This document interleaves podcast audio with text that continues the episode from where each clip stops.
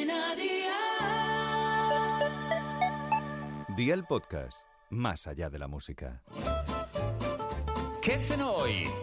Con Masito. Hola familia, hoy tenemos una nueva receta de la mano de Aldi, donde siempre tienes todo de una calidad tan buena como sus precios. Esta tortilla de gambas que os traigo es todo un espectáculo, tiene un sabor brutal. Así que ve por la libreta y toma nota de los ingredientes que te doy la receta. 400 gramos de gambas, 800 gramos de patatas, aceite de oliva virgen extra, 8 huevos, una cebolla y sal. ¿Empezamos con la preparación? Pues venga, ¡al lío!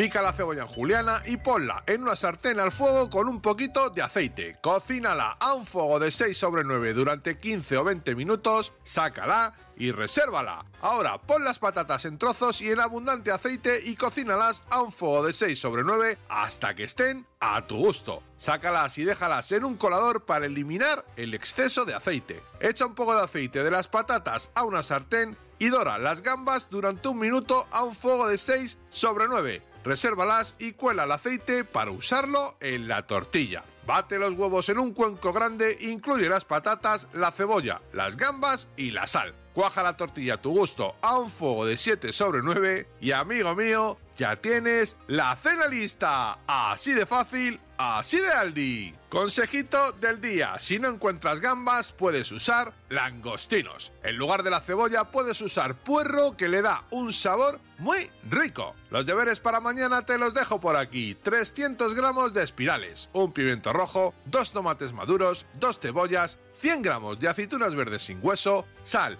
pimienta, aceite de oliva virgen extra, agua y una cucharadita de orégano. Espero y deseo que te haya gustado esta nueva receta y que te suscribas al podcast. Ya sabes que es gratuito. No olvides compartirlo con tus familiares y amigos y te espero mañana. Recuerda, paso lista.